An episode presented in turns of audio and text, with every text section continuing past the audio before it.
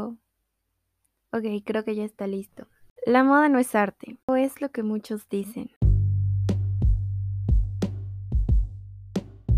Hola, yo soy Ann y esto es Ardictos. Como bien claro lo dice la descripción de este podcast, aquí se habla de arte y difusión creativa. No estamos limitados a una sola cosa. Y agárrense porque este es uno de mis temas favoritos en la vida. De una vez les aviso que este episodio será un poquito más largo que el anterior, pero es porque no quiero darles la info incompleta, así que voy a empezar. ¿Considero a la moda una disciplina creativa? Sí. ¿Considero a la moda arte? También. Y te voy a contar por qué. Pero primero entremos en contexto. El episodio anterior comentamos que no existe la definición exacta para el arte, así que para empezar a hablar de moda como tal, les voy a leer rapidísimo la definición de arte para Wikipedia. Y nos dice, el arte es cualquier actividad o producto realizado por el ser humano con finalidad estética y comunicativa mediante la cual se expresan ideas, emociones y una visión del mundo.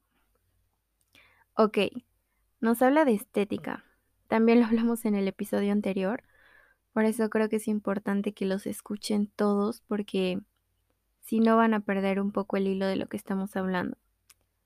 Pero ajá, estética es prácticamente una rama de la filosofía que se encarga de estudiar la percepción de la belleza y bien se sabe va a variar mucho de acuerdo a cada persona. Hablando entonces de la moda, de las prendas, la ropa en sí, puede ser lo más hermoso que hayas visto o puede ser lo más espantoso del mundo. Y es totalmente válido porque es una opinión muy independiente de persona a persona. Me doy cuenta que así como el arte está en todos lados, la moda como tal, pues igual.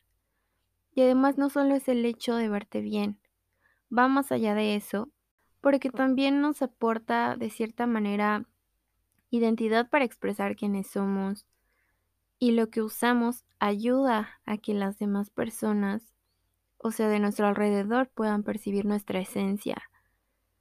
Y a ver, les cuento que una de mis materias favoritas desde que entré a la carrera de diseño se llama lenguaje de la imagen.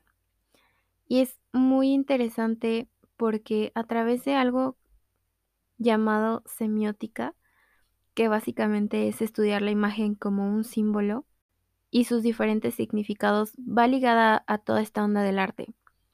Porque creo yo que justamente el artista busca la mayoría de las veces, no digo que siempre, pero es lo más común expresar sus ideas, pensamientos o su mundo interno y lo hace pues justo así, a través de imágenes o simbolismos que tengan un valor propio para sí mismo. Porque ya hemos dicho que esto es tan subjetivo que es una tarea imposible, como yo lo veo, que todos estemos 100% en el mismo canal. Entonces, ¿por qué debo de considerar arte a la moda? Te explico primero que hay una cuestión aquí en donde muchos comentan que es muy diferente un diseñador a un artista. En primera, porque el artista busca libertad en su propia obra y que no tiene, digamos, la necesidad de que todos la entiendan, porque no hay un mensaje definido en sí. Lo contrario al diseño, que busca ser entendido, captado de la misma manera por todos. Y también cuyo fin principal, diría yo, que es generar esa acción de compra, como en el diseño de marketing, por ejemplo. A lo mejor por eso, según sé, hay cierta indiferencia e incluso es causa de mucho debate entre estas tres cosas que son arte, artesanía y diseño. Que no es algo de ahorita, existe desde siempre, pero ha habido momentos en los que a pesar del debate ya no podían reconocerse esas, ¿cómo llamarlo?, fronteras entre uno y otro, sobre todo desde que apareció la escuela Bauhaus, Que no te preocupes, ya tengo preparado otro episodio sobre eso para explicarte a detalle.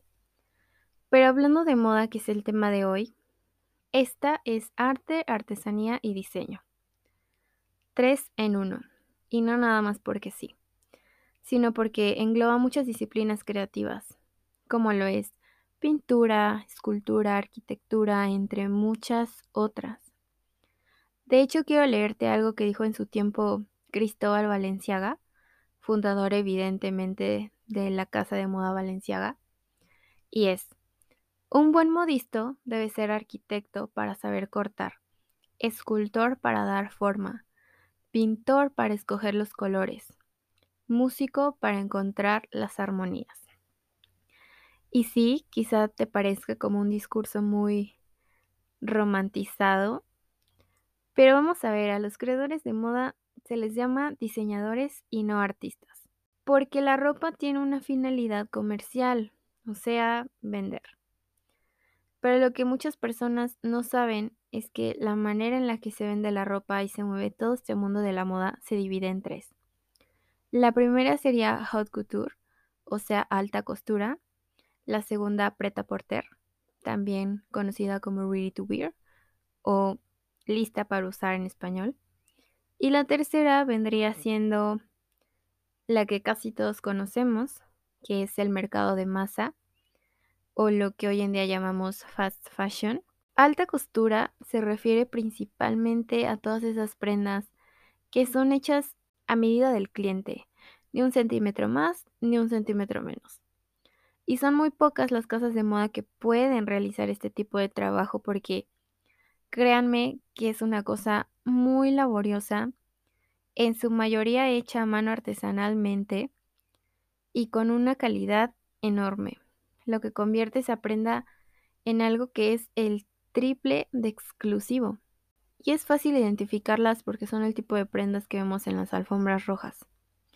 Ahora, otro de los aspectos sería que no todos los diseños que vemos en las pasarelas están hechos específicamente para venderse. Porque me ha tocado escuchar a ciertas personas decir, ¿quién se va a poner eso al momento de ver una prenda extravagante? cuando muchas veces precisamente son una exhibición de arte andante prácticamente. Y así también probar la habilidad técnica y creativa de cada diseñador encargado de. En este caso de alta costura se crean aproximadamente 50 diseños de alta calidad que se sacan a pasarela anualmente. Y si a una persona le late alguno, lo que hace entonces es pedir una réplica esta réplica podríamos considerarla como diseño o artesanía, pero la original tendría que ser considerada arte, porque tiene una finalidad expositiva y por la belleza estética que se supone que tiene. Y por lo general, hablando de estas grandes casas de moda, en su mayoría colocan escenografía que va de acuerdo a la colección que se esté presentando en algunos casos son instalaciones enormes. También hay performance que en conjunto obviamente nos dan un mismo concepto. Sin mencionar que en las colecciones todas las prendas se relacionan entre sí y eso es algo que creo que no todos saben.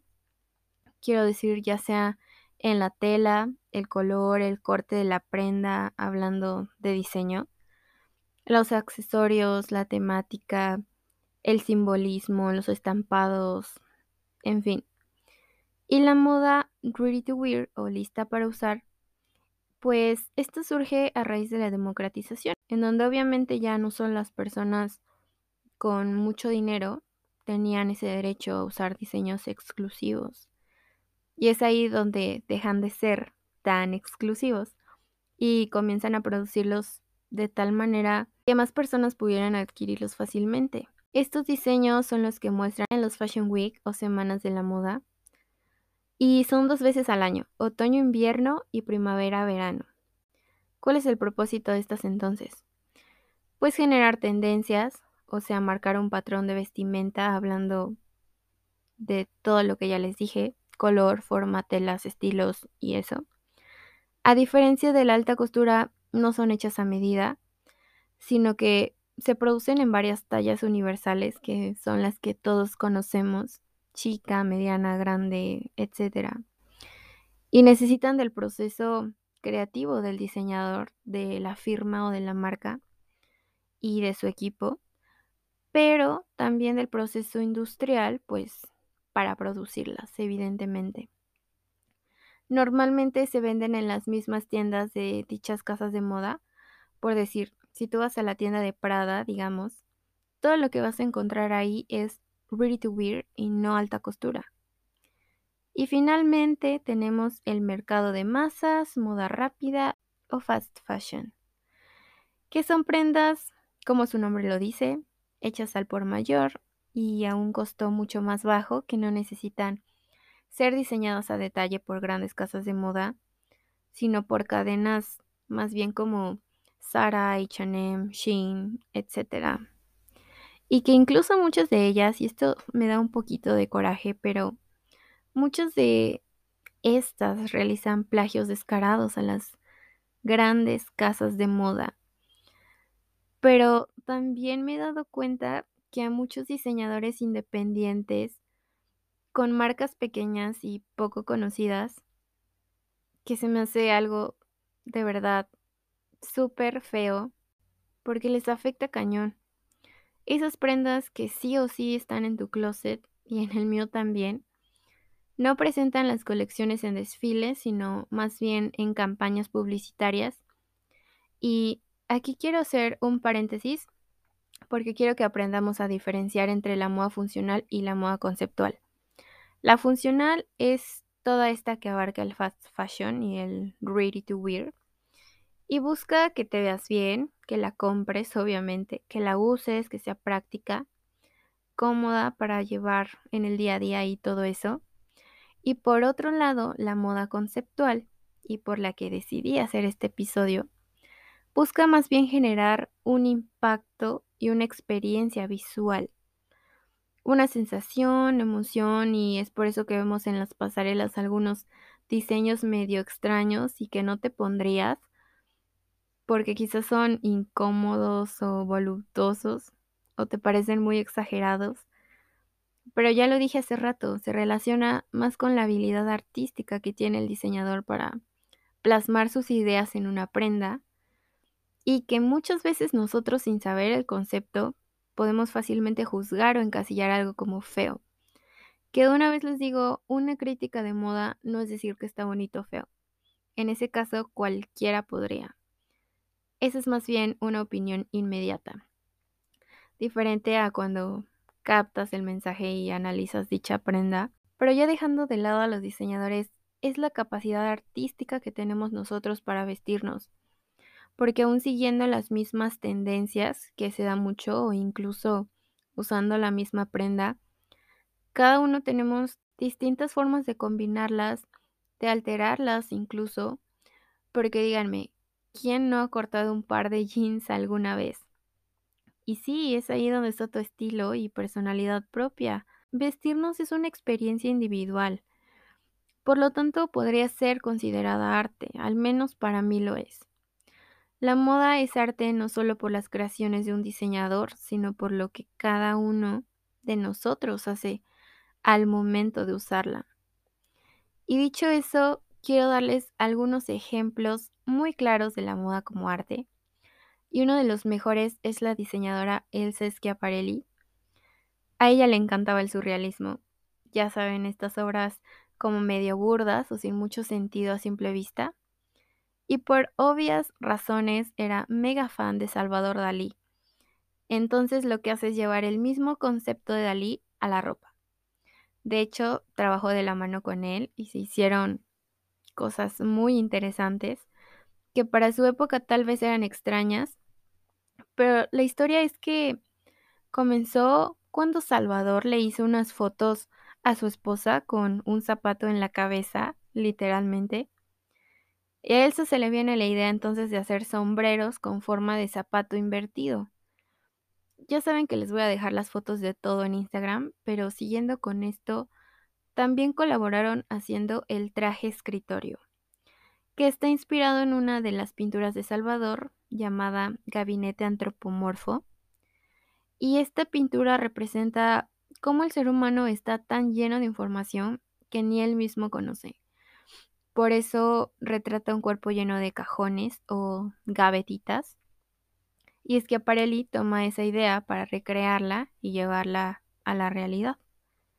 Otro ejemplo son los diseñadores Victor and Ruth y su colección de 2016, donde vistieron a los modelos con cuadros deconstruidos que al final de la pasarela les quitaban y colgaban en una pared tal cual como pintura intentaban de manera simbólica representar que la moda sí es arte y también performance.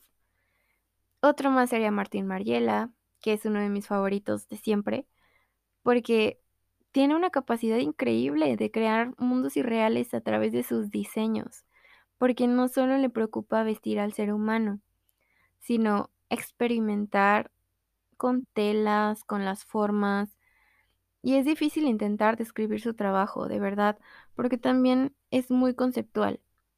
Y finalmente, el más claro ejemplo que podemos encontrar es la ya muy famosa Met Gala, que es la que inaugura la expo anual del Instituto del Vestido, por si no sabías, en el Museo Metropolitano de Arte en Nueva York, donde se define una temática relacionada a una idea artística o también como homenaje a ciertos diseñadores. Por ejemplo, si no mal recuerdo, en 2017 se homenajeó a una de mis diseñadoras favoritas, Reika Wakubo, fundadora de la firma o de la marca Comme de Garçon.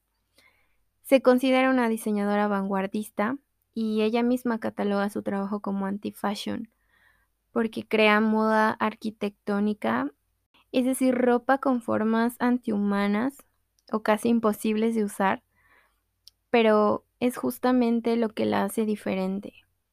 Espero poder hacerles después un video para YouTube muy pronto y poder mostrarles con más a detalle. Pero mientras espero haberme dado a entender por ahora.